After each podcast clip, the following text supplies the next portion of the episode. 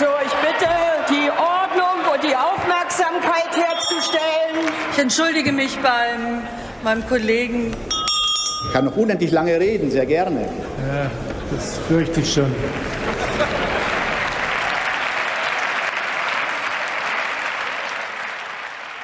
Tag, hier ist der Bundestalk, der Podcast aus dem taz Parlamentsbüro.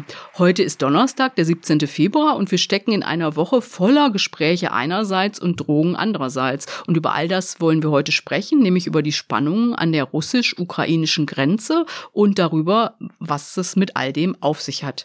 Ich bin Sabina am Orde. Ähm, ich bin im Parlamentsbüro der Taz eigentlich für die Union zuständig, werde das aber jetzt hier moderieren und das sage ich mal vorweg, weil ich beim letzten Mal vergessen habe, mich selbst vorzustellen. Und mit hier in dem kleinen Taz-Studio sind Tobias Schulze. Ich berichte über die Grünen im Taz-Parlamentsbüro und über das Außenministerium, obwohl diese Woche ja eher das Kanzleramt so richtig wichtig war. Für das Kanzleramt und für die SPD bin ich, Anna Liemann, seit neuestem gemeinsam mit Stefan Reinecke zuständig und deshalb auch hier mit am Tisch. Last but not least, Barbara Hörtel, Leitung der Auslandsredaktion und gerade nicht unterbeschäftigt, weil einer meiner Schwerpunkte Osteuropa ist. Genau. Ähm, legen wir mal mit, äh, vielleicht mit der Reise des Bundeskanzlers äh, nach Kiew und Moskau los. Äh, das ist ja das eine, was äh, in dieser Woche das große Thema war. Dann haben die NATO-Verteidigungsminister getagt. Äh, heute Nachmittag kommen die Staats- und Regierungschefs der EU zusammen und dann ist am Wochenende noch Münchner Sicherheitskonferenz und überhaupt wird noch viel telefoniert. Anna, du warst ja mit Scholz in Kiew und hast dann auch zusammen mit unserer Korrespondentin in Moskau ähm, die Moskau-Reise verfolgt. Ähm, Erzähl doch mal, wie war das in Kiew? Ist da die Kriegsgefahr vor Ort spürbar? Hast du da irgendwas von mitgekriegt? Kannst du irgendwas zur Atmosphäre sagen? In Kiew selbst, also wir waren ja äh, das war ja sozusagen in der Stadt nur ein, ein sehr kurzer Aufenthalt. Äh, in Kiew selbst habe ich nichts von Kriegsgefahr mitbekommen. Man hat allerdings die Angespanntheit äh, gemerkt. Man hat sie auch auf äh, äh, ukrainischer Seite gemerkt, man hat sie auch äh, auf deutscher Seite gemerkt. Äh, der Besuch von Scholz stand ja unter besonderer Beobachtung. Äh, einerseits war es äh, sein erster Auftritt auf großer Bühne in diesem in diesem Konflikt und andererseits hatte sich der Konflikt ja auch gerade noch mal zugespitzt. Die Amerikaner hatten ein Angriffsdatum prognostiziert für äh, den Mittwoch, der ist Gott sei Dank, das ist Gott sei Dank so nicht eingetreten. Und ähm, man muss sagen, so im, im Resümee hat Scholz diesen Auftritt doch äh, gut gemeistert. Also äh, er hat einerseits es geschafft, in Kiew äh, wieder ein Stück weit Vertrauen zurückzugewinnen, nachdem die Ukrainer äh, ja sehr stark darauf beharrt ha hatten, dass ihnen Waffen geliefert werden. Und auf der anderen Seite hat er in Moskau es auch geschafft, Putin die Stirn zu bieten, äh, aber auch Wege zum Dialog zu eröffnen. Bleiben wir noch mal kurz in Kiew. Was stand denn da bei dem Gesprächen, wenn es nicht so sehr mehr um die Waffenlieferungen ging? Was stand denn da im Mittelpunkt? Äh, die Waffenlieferungen standen in der Tat nicht so im Mittelpunkt. Es äh, stand äh, stärker im Mittelpunkt, wie kommt man sozusagen aus dem Dilemma jetzt raus. Also Deutschland hat, also Scholz hat Zelensky nochmal versichert, dass man ganz fest an der Seite der Ukraine stehen würde, hat auch eine finanzielle Zusage mitgebracht, also 150 Millionen an noch nicht ausgezahlten Krediten, die jetzt schnell ausgezahlt werden und 150 Millionen weitere äh, Kredite, die zugesichert worden sind. Und außerdem hat er ihm das äh, Versprechen abgerungen, dass äh, Kiew wieder in den Minsker Prozess einsteigen werde. Das ist ja äh, die Grundlage, um den Ukraine-Konflikt, äh, Russland-Ukraine-Konflikt, muss man sagen, äh, zu befrieden. Und äh, das stockt seit fast acht Jahren und äh, wenn es da Fortschritte gäbe, also Zelensky hat drei Gesetze angekündigt, die einerseits den Autonomiestatus, ein, andererseits die Verfassungsänderungen und drittens Wahlen betreffen. Das ist sozusagen das, was die ukrainische Seite bisher nicht erfüllt hat. Und äh, wenn es da Fortschritte gäbe, wäre das auf lange Sicht ein immenser Erfolg. Ähm, das andere, was äh, Scholz äh, ähm, ja in Kiew gesagt hat, ist, äh, dass ein Beitritt der Ukraine zur NATO derzeit nicht ansteht. Also das ist, äh, ich weiß gar nicht, ob er das vorher schon mal so deutlich gesagt hat, aber das ist ja was, was da äh, stark kolportiert wurde. Ist es richtig und ist es ein notwendiges Zeichen? Vielleicht kannst du das mal sagen, Barbara. Oder ist es, ähm, äh, geht es schon stark in Richtung Zugeständnis an Putin? Also das ist jetzt nicht äh, überhaupt nichts Neues. Das ist ja auch das, was man die ganze Zeit sagt, Das ist auch, finde ich, ein ziemlicher Popanz, der aufgebaut wird. Die, das Thema der Ukra des, eines NATO-Beitritts zur Ukra äh, der Ukraine zur, also eines Beitritts zur NATO steht nicht zur Debatte. Und das war, das ist auch total klar. Deshalb, ähm, das, das wurde auch, also seit 2008 äh, dem Treffen in Budapest ist eigentlich klar, das gilt ja für Georgien ganz genauso, dass das überhaupt nicht auf der Tagesordnung steht. Das ist auch wieder ein Narrativ, was, was, was, was Russland da eingespeist hat. Kein Mensch, es ist ja auch qua Gesetz gar nicht, also qua Regelung gar nicht möglich, weil ein Land kann nicht beitreten, das einen Konflikt im Inneren seiner Grenzen sozusagen hat.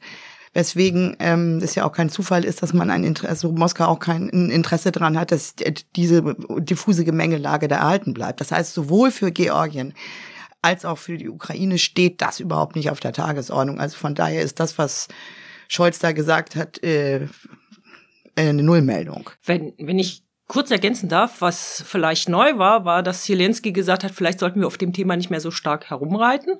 Äh, vielleicht ist das ja alles nur ein ferner Traum. Also wir wollen Mitglied der NATO werden, aber vielleicht ist es ein ferner Traum, der irgendwann in Erfüllung geht und stattdessen nochmal auf den anderen Weg äh, verwiesen hat, nämlich äh, den Weg in die EU. Und er hat auch gesagt, es wäre ein starkes Signal, wenn Deutschland uns dabei unterstützen würde.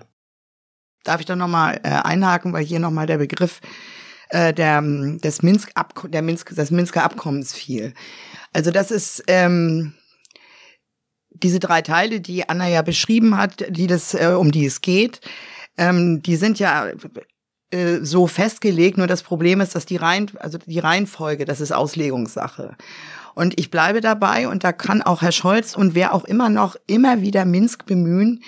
Äh, es gibt eben unterschiedliche Lesarten dieses Abkommens. Und wenn die Moskauer Lesart sich durchsetzt. Und das ist da, es geht, das hat ja auch äh, ähm, die Steinmeier-Formel versucht, das in eine Reihenfolge zu bringen. Aber auch da, wenn man genau äh, ähm, nachliest nochmal, sind da verschiedene Fallstricke zu sehen. Es ist ja schon ein Unterschied, ob ich erst die Kontrolle über die Grenzen bekomme, beziehungsweise wie das chronologisch angeordnet ist. Aber Tatsache ist, dass, dass das im Grunde genommen relativ äh, gar nicht so einfach ist, das mit Leben zu erfüllen. Und ähm, mir wird eben auch viel zu wenig, was natürlich klar ist, angesichts dieser aktuellen Bedrohung darüber gesprochen, was die Konsequenzen für die Ukraine sein werden, wenn denn das so umgesetzt würde. Dann, das muss ich jetzt mal noch mal ausführen, weil ich glaube, da können ganz viele, die nicht ganz so tief im Thema drin sind, äh, ja, wenn ich das sich, kurz und nicht knapp sagen denken. darf, ist es so, dass äh, äh, im Grunde genommen äh, praktisch ein Gebiet mit einem Sonderstatus geschaffen wird, was äh, im Grunde genommen nach wie vor von, äh, von Moskau dirigiert wird, in welcher Form auch immer, dass das inkorporiert wird wieder in, in, in den ukrainischen Staat, was den angenehmen Effekt für Moskau hat, dass dann auch im Grunde genommen äh, Kiew zahlt, was ja jetzt Moskau im Grunde tut und das sind nicht unerhebliche Summen, die da reinfließen. Und natürlich das es die Möglichkeit äh, gibt, im Grunde genommen sowohl die, die maßgeblich die äh, Innenpolitik des Landes, also der Ukraine, als auch die Außenpolitik mitzugestalten. Und das muss man sich einfach klar machen, was das heißt, wenn das, das auf Dauer so passiert. Mal abgesehen davon, dass. Und was heißt das? Das heißt, dann brauchen wir über keinen NATO-Beitritt mehr zu reden weil das, äh, das ist dann im Grunde hinfällig. Deshalb, wie gesagt, finde ich diese Debatte auch etwas aufgebauscht, äh, wird nicht kommen, weil eben qua Veto, es sei dann, man käme dazu, dass es dort zu einem, zu einem Machtwechsel kommt, aber da ist wieder, da, wird, da werde ich jetzt mal große Zweifel. Also ich will da nur darauf hinweisen, dass es nicht so einfach ist zu sagen, wir machen jetzt Minsk und das ist ja, das stimmt ja, das ist das einzige, äh, die einzige Basis, die wir haben. Aber das ist im Grunde, ähm, das ist schon ziemlich bedeutsam. Und ich, wie, ja. Ähm, ich, ich finde, also du sagst jetzt ja, die Sache mit dem NATO-Beitritt, diese Äußerungen, das ist ja keine Überraschung, das ist nicht neu. Ich fand es aber schon bemerkenswert, dass es mal von beiden Seiten mit so einer relativen Klarheit ausgesprochen wurde. Weil wenn man sich mal die, die Situation anschaut, ähm, Russland sagt in diesem aktuellen Konflikt, wir wollen die Zusicherungen schriftlich garantiert, Ukraine wird niemals NATO-Mitglied. Ukraine und NATO werden diese Zusicherung so nicht geben können, wollen, wird nicht passieren. Und dann ist ja die Frage, wo kann man sich vielleicht treffen in der Mitte? Ähm, so, und da jetzt mal klar auszusprechen, was ja auch bisher schon jeder wusste, aber eben niemand so klar gesagt hat, ist da doch ein Versuch, sich ein Stück weit an den Kreml anzurobben und zu schauen, ob man da vielleicht äh, einen, einen Kompromiss finden kann. Vielleicht ist es noch nicht, vielleicht muss da das, das Robben und das Gerangel noch, noch weitergehen, aber den Versuch ist es doch wert, weil die Alternative wäre ja nur zu sagen, ähm, nee, wir, wir gehen da gar nicht drauf ein und, und schauen, dass wir irgendwie durch maximal möglichen Druck eine Invasion doch noch verhindern. Ich glaube auch, es war der Versuch sozusagen einerseits die russischen Sicherheitsinteressen, ja, die, die sich ja darüber beklagen und ich glaube auch zum Teil zu Recht darüber zu beklagen, dass, sie, dass sich die NATO quasi seit äh, 1993 immer weiter nach Osten erweitert hat ohne Konsultation Russlands, muss man sagen. Und äh, man kann sagen, das ist die Politik der offenen... Ja NATO-Russland-Grundakte und so weiter. Ja, aber es ist ja daran auch angelegt, dass man sich sozusagen, dass man zusammenarbeitet und äh, gemeinsam sozusagen Sicherheit in Europa garantiert. Also man will sozusagen ein gemeinsames Sicherheitskonzept äh, in Europa aufbauen. Es ist aber nicht geschehen. Es ist sozusagen in den Formaten des Kalten Krieges, muss man mal sagen. Die äh, NATO ist ja sozusagen auch ein Format, ein, ein Relikt aus dem Kalten Krieg. Äh, einseitig sozusagen weiter ausgebaut worden. Naja, und Russland, mehrseitig. Die und NATO Russland, und die neuen Mitgliedsländer. Und, und genau, und aber, aber das, das Prinzip der unteilbaren Sicherheit, also die Sicherheit der einen darf nicht aufgrund, auf Kosten der Sicherheit der anderen gehen, gehen ist vielleicht nicht in allen äh, Facetten sozusagen so berücksichtigt worden. Also wie gesagt, also Fakt ist, die NATO ist sozusagen, äh, hat sich nach Osten ausgedehnt, Russland und ist äh, mittlerweile auch an den an den russischen Grenzen. Und äh, wenn man sagt, also Russlands Interesse, also wenn man das jetzt mal für bare Münze nimmt, wir haben Interesse daran, dass die Ukraine neutral bleibt, dann wäre das sozusagen ein Zugeständnis an Moskau, wenn man sagt, okay, NATO-Beitritt äh, steht nicht zur Debatte und die Ukraine räumt auch ein, dass man das vielleicht nicht in erster Linie anstrebt. Ob es da eine schriftliche Vereinbarung ka äh, geben kann, ist sozusagen steht noch äh, steht noch auf einem anderen Blatt Papier. Ich glaube es ehrlich gesagt auch nicht, aber irgendein Kompromiss muss gefunden werden. Aber auf der anderen Seite das Interesse der Ukraine in eine wirtschaftliche Perspektive zu eröffnen und sozusagen sie stärker an die EU zu binden, äh, das wäre sozusagen gegeben, wenn man sagt, okay, ihr steckt mit in das Minsker Abkommen ein, wir führen diesen Prozess sozusagen zu Ende. Und du hast recht, äh, die Reihenfolge ist sozusagen strittig, äh, gibt es erst Wahlen und dann wird der Autonomiestatus äh, verkündet und dann darf die Ukraine sozusagen, hat die, hat die volle Souveränität wieder über ihre Grenzen. Das muss, im, das muss ja sozusagen ausgearbeitet werden. Das wird sozusagen, da wird es ein Treffen oder wenn, wenn es so stattfindet wie geplant, gibt es ein Treffen zwischen äh, Ukraine, Russland unter Vorsitz der USZE. Das ist sozusagen die Organisation, die da den Vorsitz hätte und die Separatisten säßen sozusagen mit dabei, aber wären nicht in der Verhandlungsrolle. Und wenn das gelänge, äh, dieses Format sozusagen wieder zu beleben und da zu einem Abkommen zu kommen und dann sozusagen der Ukraine einen Weg zu ebnen, dass sie sagt, äh, wir, wir kommen stärker an die EU ran, dann wäre das doch ein Interessenausgleich, der sinnvoll wäre. Die einen haben Sicherheitsinteressen erfüllt, die anderen haben eine wirtschaftliche Perspektive. Also das darf ich mal einhaken. Das ist interessant. Hier fiel gerade der Satz von Anna, die, ich nenne sie mal pro-russischen Kämpfer, Separatisten, kann man sich drüber streiten, säßen mit am Tisch, aber nicht in der Rolle der Verhandler. Da fängt es ja schon an.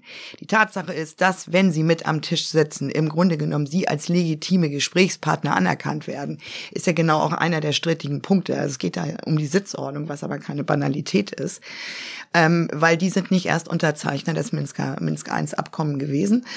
Und das heißt, man würde das als innerukrainischen Konflikt anerkennen. Und ähm, da gibt es wahrscheinlich Leute, die das so unterschreiben würden. Meinem Kenntnisstand nach würde ich das nicht. Dieser Konflikt war nie ein innerukrainischer Konflikt. So, und da, also das ist, das ist schon mal die, die erste äh, Klippe, die man dazu zu umschiffen hat. Und ähm, ja, also ich ich würde nur noch mal aufgreifen wollen, wenn man immer hört, die, die NATO habe sich ausgedehnt. Also, das ist ja richtig, aber mir ist jetzt nicht überliefert, dass das unter Zwang geschehen ist. Tut mir einfach leid. Also man kann das natürlich alles in Frage stellen, aber im Grunde genommen auch selbst, wenn jetzt Estland und fin äh, Finnland und Schweden darüber nachdenken laut, müsste man sich mal die Frage stellen, warum. Also entweder muss man die ganze NATO einstampfen sozusagen, was ja eine Möglichkeit gewesen wäre ja. nach 91. Es ist nicht passiert, aber ich finde, dass äh, immer zu sagen, also wie von Geisterhand habe sich die äh, ausgedehnt, äh, das trifft nicht so ganz, äh, trifft nicht so ganz den Punkt. Und ich denke, mit diesem mit diesem Begehr jetzt zum Beispiel wird es eine eine ähm, äh, Pro-Ukraine-Demonstration in wenigen Tagen in Montenegro geben, was das letzte NATO-Beitrittsland war, was viele auch unterschlagen, weil man immer nur auf die auf die Staaten des Warschauer, ehemaligen Warschauer Pakt guckt. Und das ist auch nicht umsonst, weil die nämlich auch natürlich Befürchtungen haben, dass bei ihnen äh, da irgendwas anbrennen könnte. Und deshalb will ich einfach mal sagen, äh. Jetzt hatten wir hier einen grundsätzlichen Disput, aber ich würde jetzt trotzdem gerne noch mal kurz auf ähm, äh, einen Schritt zurückgehen und zu sagen irgendwie, wo steht diese ganze ähm, äh, Gemengelage nach der Reise von Scholz? Hat das irgendwas bewirkt?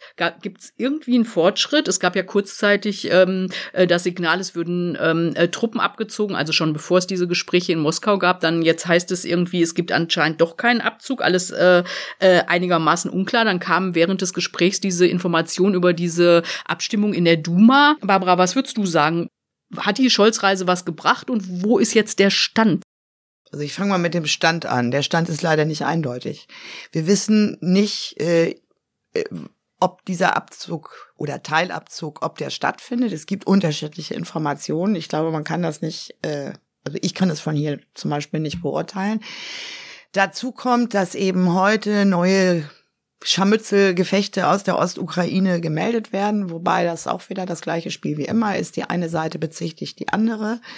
Die OSZE, der ja, das darf man auch nicht vergessen, die nicht freien Zutritt hat äh, zu diesen Gebieten auch, der aber auch die äh, Russland angehört, ähm, natürlich äh, kann auch noch nicht bestätigen, was da wie passiert, aber auf jeden Fall das haben wir und deshalb würde ich sagen, äh, man soll sich nicht in falscher Sicherheit wiegen. Also ich glaube, diese, diese Krise ist nicht ausgestanden. Was jetzt keine Bewertung über den Besuch von Scholz ist, aber zu sagen, ach, einmal durchatmen und das ist eine Falle, die, die sich äh, praktisch der Westen oder die USA selbst gestellt haben mit der Benennung dieses Datums, das ist nicht eingetreten.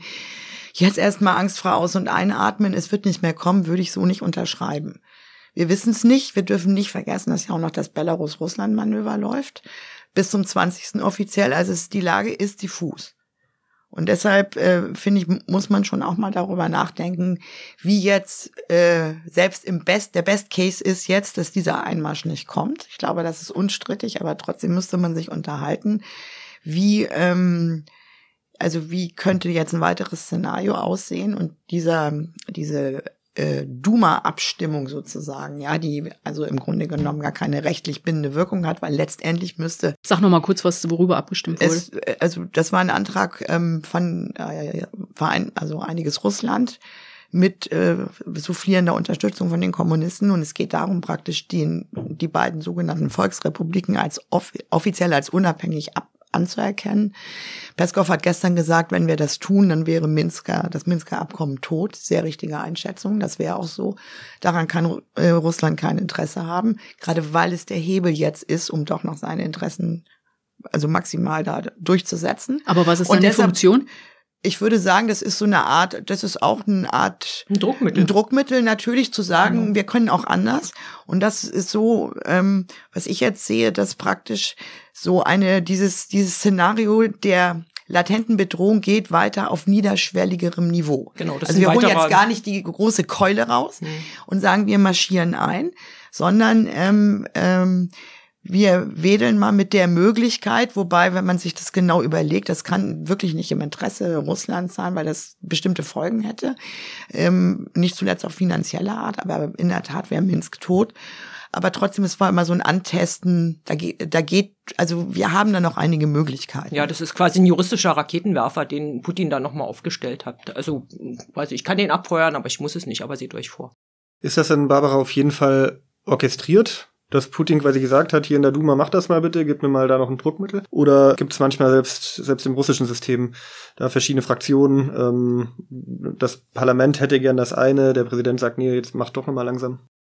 Also das ähm, einer der Vor Parteien, die diesen Vorstoß gemacht haben, waren ja die Kommunisten. Die gibt's tatsächlich auch noch in der Duma, sind ja die sogenannte systemische Opposition, also nicht Opposition im Sinne, wie wir den verstehen, ist nicht neu, ist schon mal zustande gekommen, scheint mir äh, äh, sehr unwahrscheinlich zu sein. Ich meine, gut, Jedina Rassia, also Vereinigtes Russland, ist die dominierende Kraft, also die Kreml-Partei in der Duma. Und da würde ich denken, dass das wahrscheinlich vorher mal auf kleinem Dienstweg besprochen wurde, dass das jetzt nicht so über Nacht gekommen ist. Wir machen jetzt mal diesen Antrag. Also ich glaube, da ist nichts zufällig. Und das, finde ich, möchte ich auch noch mal dazu sagen. Das ist im Grunde ist das relativ gut strategisch eingefädelt, muss man einfach mal sagen, ja, weil das letztendlich ist ja die Freude, die vermeintliche, dass es diesen, diesen Einmarsch jetzt nicht gibt. Das heißt aber nicht, dass nicht das mal wieder auftreten kann, diese Situation ja so groß, weil alles besser ist als das, dass das eine Möglichkeit eben genau ist, jetzt trotzdem da noch äh, also für Russland Pflöcke einzuschlagen. Wobei da ja interessant ist, weil ähm, äh, zu diesem Gefühl haben ja jetzt hat die CIA jetzt genau. ja maßgeblich beigetragen. Ne? Ja. Also es ist ja jetzt nicht von russischer Seite, dass dieses Datum aufgepoppt ist, sondern irgendwie nee, ich mein, das. Äh, gut, dieses Datum ja, aber trotzdem ist ist ja, es ist ziemlich unklar, aber es gibt eben auch genug Strategen, die sagen, wenn jemand rein will, dann macht er das blitzkriegartig und kündigt es nicht vorher noch lange an und stellt seine Truppen da aus. Und schön, die stehen nun ja auch schon seit ein paar Wochen da aber das, dieses Datum auf jeden Fall. Ich hatte übrigens völlig, nicht den Eindruck, dass das mit der Ukraine äh, groß abgesprochen war oder dass die sich darüber besonders erfreut gezeigt hatten, dass die äh, USA die Geheimdienstnachrichten öffentlich gemacht haben, weil ähm, das, was sie nämlich verhindern wollten, also so eine Panik im eigenen Land, ist dann ein Stück weit auch eingetreten. Ne? Es gab sozusagen 30 Chartermaschinen mit äh, Oligarchen und ihren Familien, die erstmal fluchtartig das Land verlassen haben und äh, quasi auch ihre ihre Bankkonten dann äh, abgeräumt haben. Und das war eigentlich für die Ukraine ein bisschen Bärendienst, oder? Ja, auf jeden Fall. Also lustigerweise sind ja gerade die, die sagen, das sei alles gar nicht so und das sei Säbelrasseln der Ukraine. Wir wollen jetzt ja keine Namen nennen. Äh, qua Urheberrecht äh, natürlich ist so, dass die der Kuleba, aber auch Zelensky selbst haben ja gesagt, das stünde gar nicht unmittelbar an. Und natürlich äh, ist ja völlig nachvollziehbar, dass äh, der ukrainische Präsident oder auch sei es der Innenminister äh, natürlich versuchen müssen, in ihrem eigenen Interesse auch, dass da wirklich keine Panik äh, äh ausbricht, sozusagen. Also das war ich würde mal sagen, auch für die Ukraine komplett kontraproduktiv. Ja, gut, auf, aber der, auf der anderen Seite kann es ja für den USA auch der Versuch gewesen sein, im Westen die Reihen noch mal ein bisschen zusätzlich zu schließen.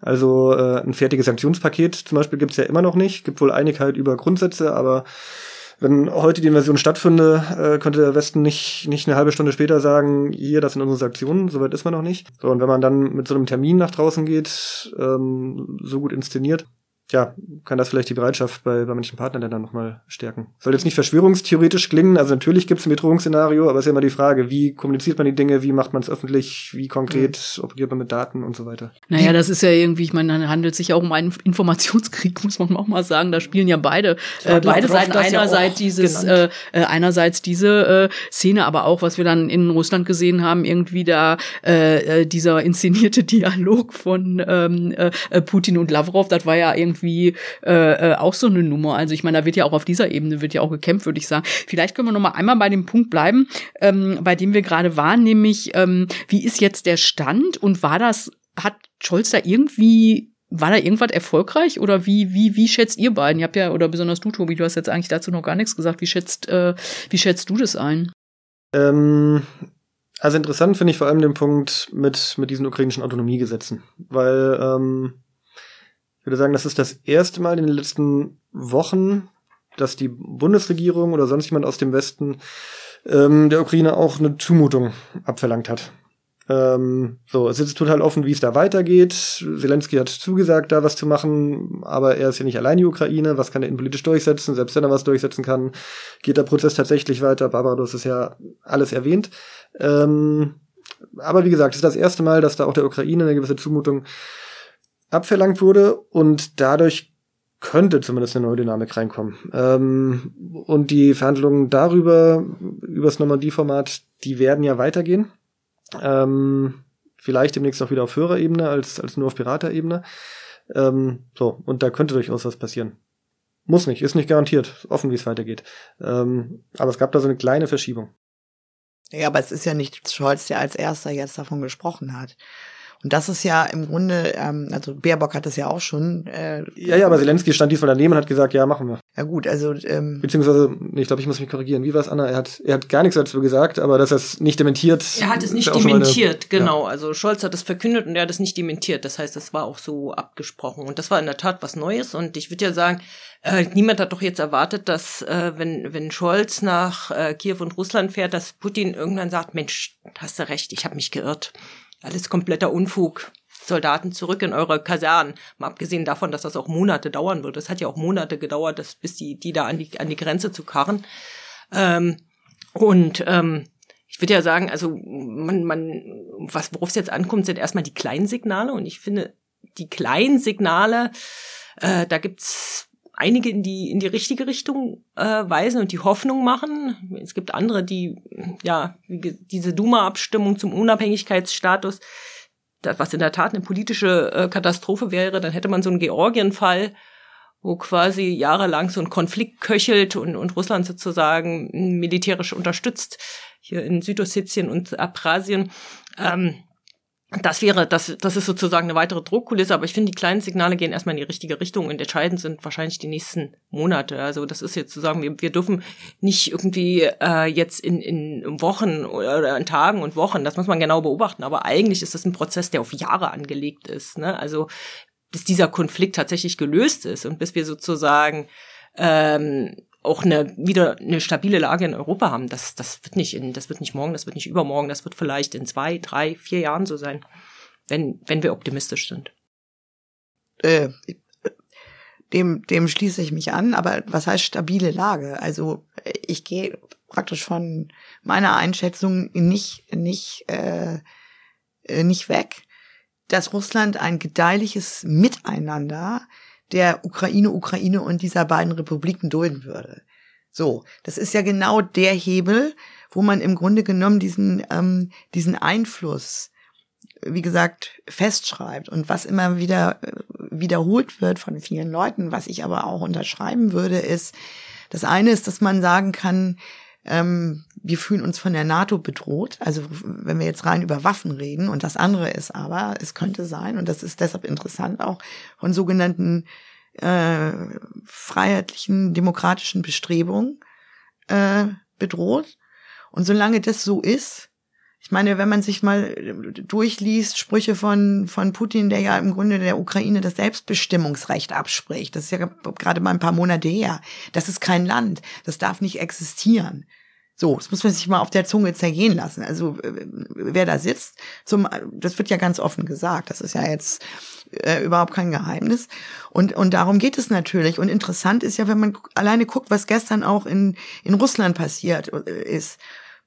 Russland. Auf der Krim ein kritischer Journalist zu sechs Jahren Strafkolonie vor. Das läuft den ganzen, also die ganze Zeit, jeden Tag.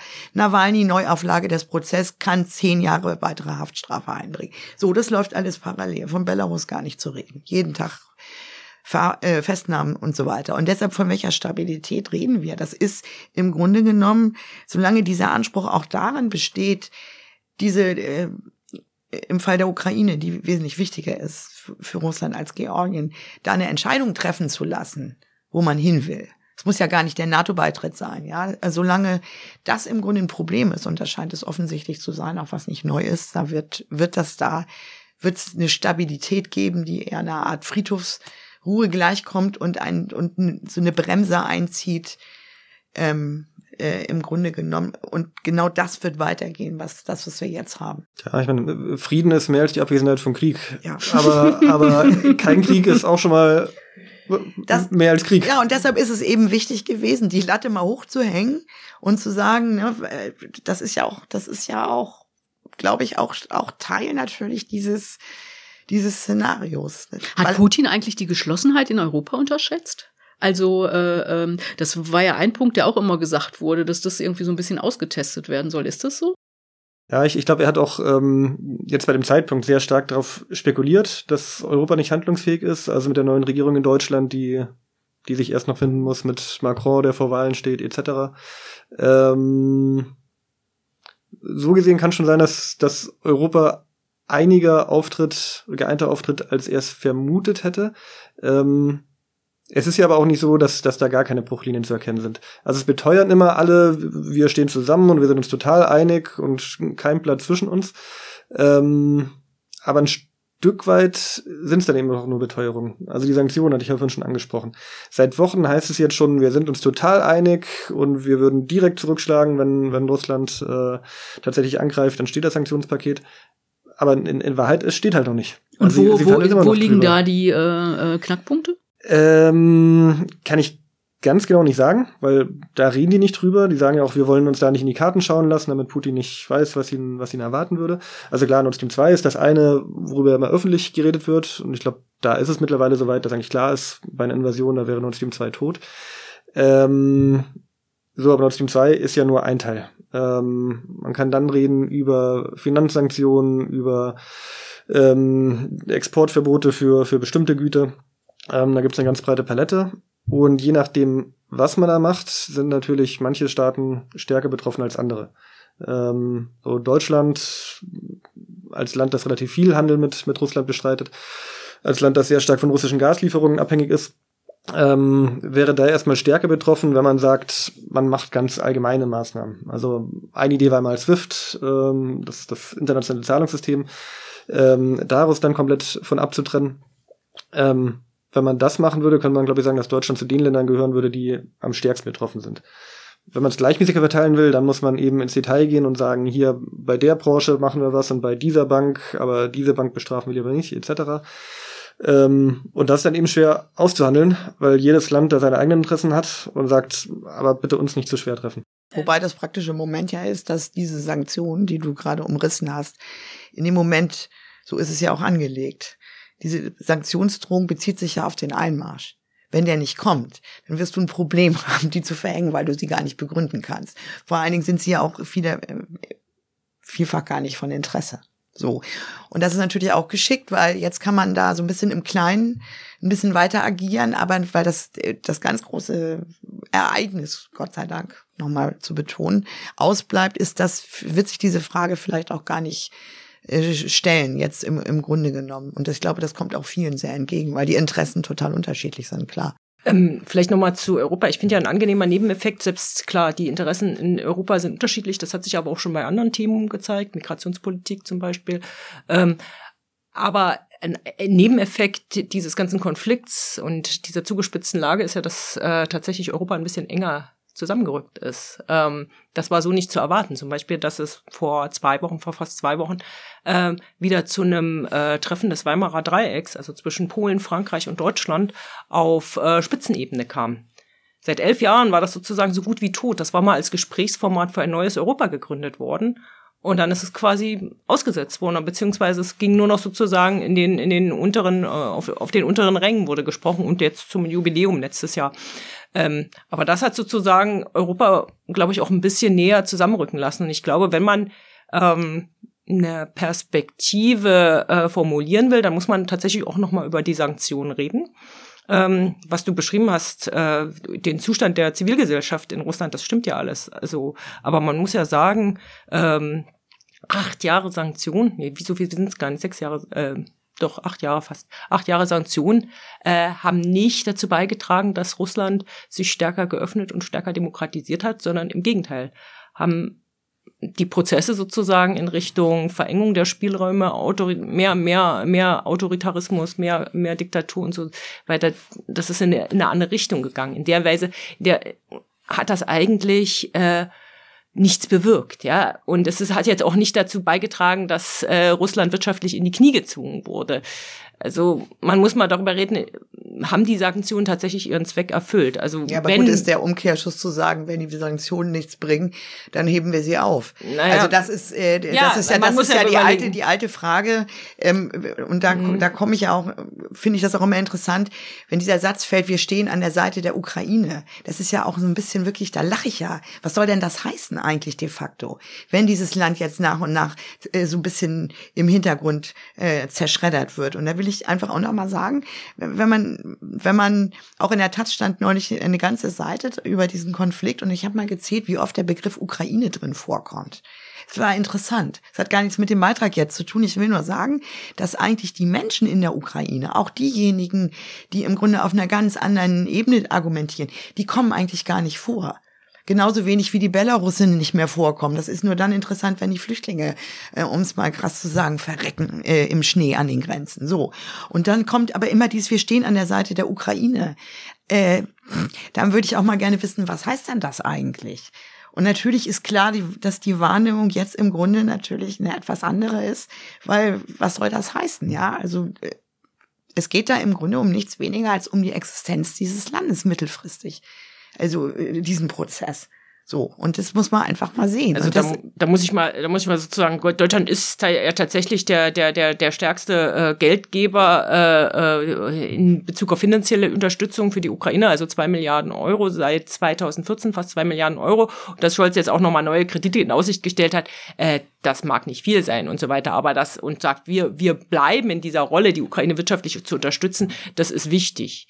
Also das, das, das, ist ja auch sehr gut. Ich, ich meine jetzt über dieses wirtschaftliche Engagement hinaus. Ja, aber ich glaube, ja? wir brauchen also, auf allen Seiten auch, äh, also grundsätzlich denke ich, man braucht irgendwie einen Perspektivwechsel. Man hat ja sozusagen, man redet ständig über Drohungen, Sanktionen und so weiter und auf der einen Seite und verlangt sozusagen von Russland, äh, die müssen sich bewegen, die müssen sich auch bewegen in der in der aktuellen Situation. Das sehe ich auch so. Aber äh, wenn man das große Bild aufmacht, dann sollte doch man tatsächlich auch noch mal äh, an, na, in die 90er Jahre zurückkehren und sagen, was, was, was war denn damals der Geist? Worüber haben wir damals gesprochen? Wir haben über gemeinsame Sicherheit in Europa gesprochen. Und das heißt, wir müssen raus aus dieser Konfrontationslogik. Äh, wir müssen aufhören, uns gegenseitig als Gegner zu betrachten. Und das heißt, dass man auch nochmal über die Rolle der NATO sprechen muss. Braucht man die NATO in der äh, gegenwärtigen Form oder braucht es nicht auch eine Reform der NATO?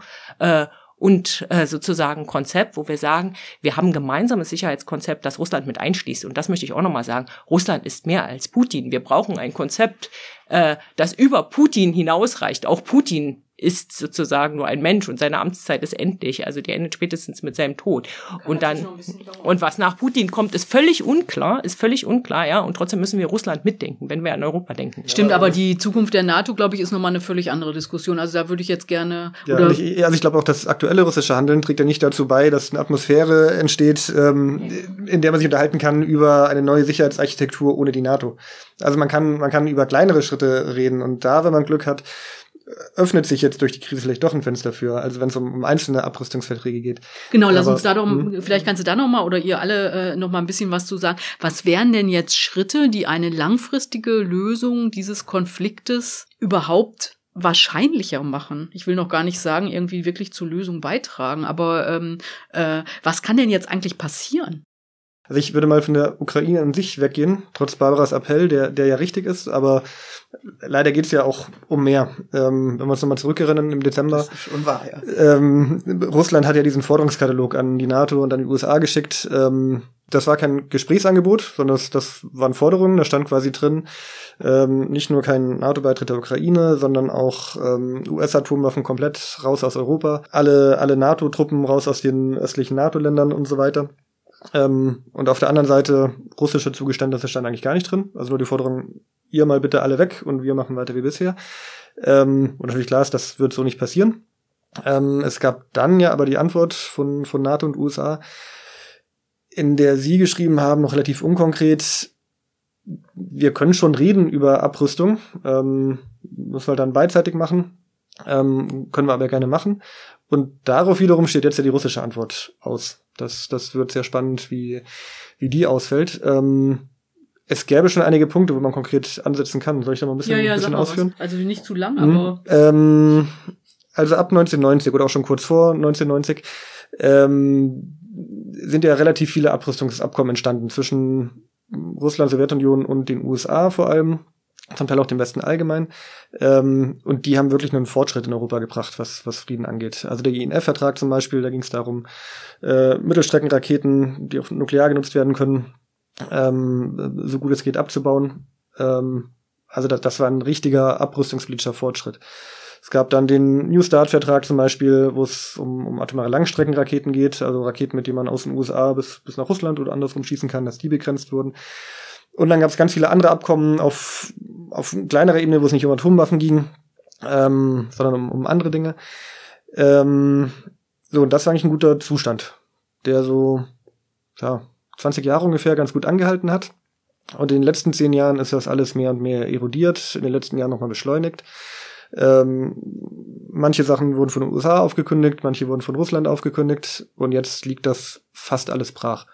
Ähm, so, und da könnte man wieder reingehen und sich die, die einzelnen Verträge anschauen, überlegen, kann man das wiederbeleben oder könnte man in dem Bereich ganz neue Verträge machen. Das muss dann noch gar nicht äh, unbedingt gleich am Anfang der riesengroße Vertrag sein, aber sowas wie das Open Skies Abkommen zum Beispiel.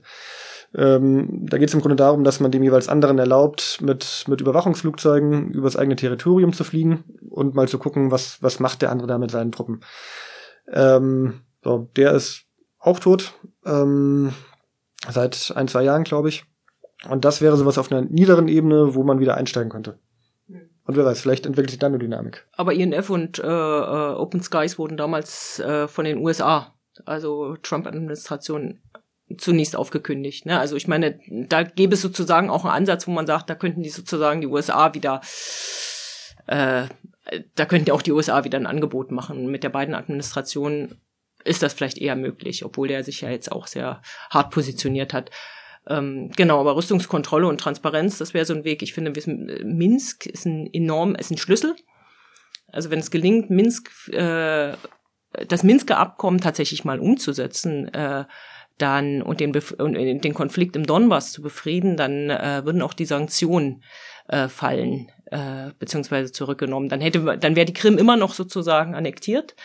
Äh, das wäre nicht gelöst aber man hätte sozusagen die Möglichkeit wieder auch, also es gäbe sozusagen andere Kanäle, über die man miteinander in Austausch treten kann. Wirtschaft, wenn die Wirtschaft sozusagen zwischen beiden Staaten wieder an oder stärker anliefe. Es gibt ja äh, immer noch starke wirtschaftliche Verflechtungen, insbesondere Russlands äh, in die äh, nach Europa. Das darf man nicht unterschätzen. Also die russischen Exporte, 50 ne? Prozent, ne? aber 50 Prozent der der fast 50 Prozent der der russischen Exporte gehen in die EU. Also die Russland braucht die EU. Ähm, und wenn man sozusagen diesen Weg auch wieder beleben könnte und sozusagen da gemeinsame Bande schaffen könnte, dann sinkt auch das, das Interesse da sozusagen an dem bewaffneten Konflikt.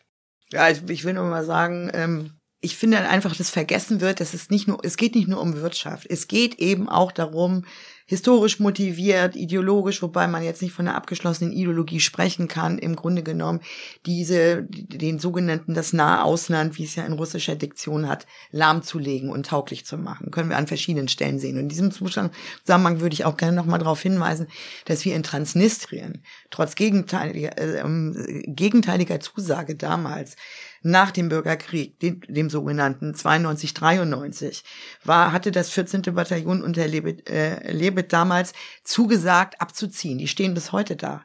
Wir haben 22.000 äh, Tonnen Waffen, die an der, direkt an der Grenze zur Ukraine lagern. Und wenn wir von Truppen und so weiter reden, gehört, gehört das auch dazu. Ich will nur sagen, äh, im Grunde genommen, es ist ja kein Zufall, dass das so aufgestellt ist. Dann kann man natürlich darüber zum Beispiel reden, reduziert man die Anzahl der NATO-Soldaten. Aber dann gehört das genau dazu. Und das wird nicht passieren. Aus genau dem Grund. Man muss es einfach mal so sagen. Aber was würdest du sagen, was, äh, was kann vorwärts weisen, Barbara? Also ehrlich gesagt, ich, es kommt drauf an, welchen Preis man zu akzeptieren bereit ist. Wenn man sagt, ja, wir lassen das so und dieser Status quo ist ja nicht erst seit heute. Äh, wer interessiert sich für Südossetien? Keine Sau. Äh, so, inklusive Russland nicht, ja. Wenn man das alles so belässt in so einer Schwebe, auch der Donbass, leider nicht attraktiv wirtschaftlich im Moment, äh, muss man mal sagen. Da geht's, da geht's eben um, um, um, im Grunde genommen so ein Störfeuerchen köcheln zu halten. Und wenn es dann integriert ist, umso besser. Also da ist, ist ja als Gebiet nicht interessant. Im Vergleich zur Krim war das natürlich anders als identitätsstiftendes Moment. Und Krim, Nasch, die Krim ist unser, damit konnte man punkten. Übrigens sagen letzte äh, Umfragen vom Levada-Institut, dass die Mehrheit der Russinnen das nicht gutieren würde, wenn es zu einem bewaffneten äh, Angriff kommen würde auf die Ukraine. Das wird aber vielleicht auf der Straße dann aus bekannten Gründen nicht so sichtbar sein. So. Deshalb sage ich, äh, man kann, weil hier ist von Stabilität die Rede, das ist alles gut. Ich fände es auch wichtig, dass über diese Verträge äh, äh, wieder geredet wird. Aber wenn man über die beteiligten Staaten, also über äh, aus, im, aus dem Bestand sozusagen der ehemaligen Sowjetunion äh, redet, und das ist ja auch deren Angst, dann ist die Frage, was ist der Westen bereit zu akzeptieren, was da passiert? Und da ist im Moment so, also eine andere äh, Perspektive kann ich bezüglich Russlands nicht einnehmen, ist im Grunde genommen die Marschrichtung klar. Westkurs, egal wie, NATO ist das, das Schlimmste, never ever. Fertig. So läuft das.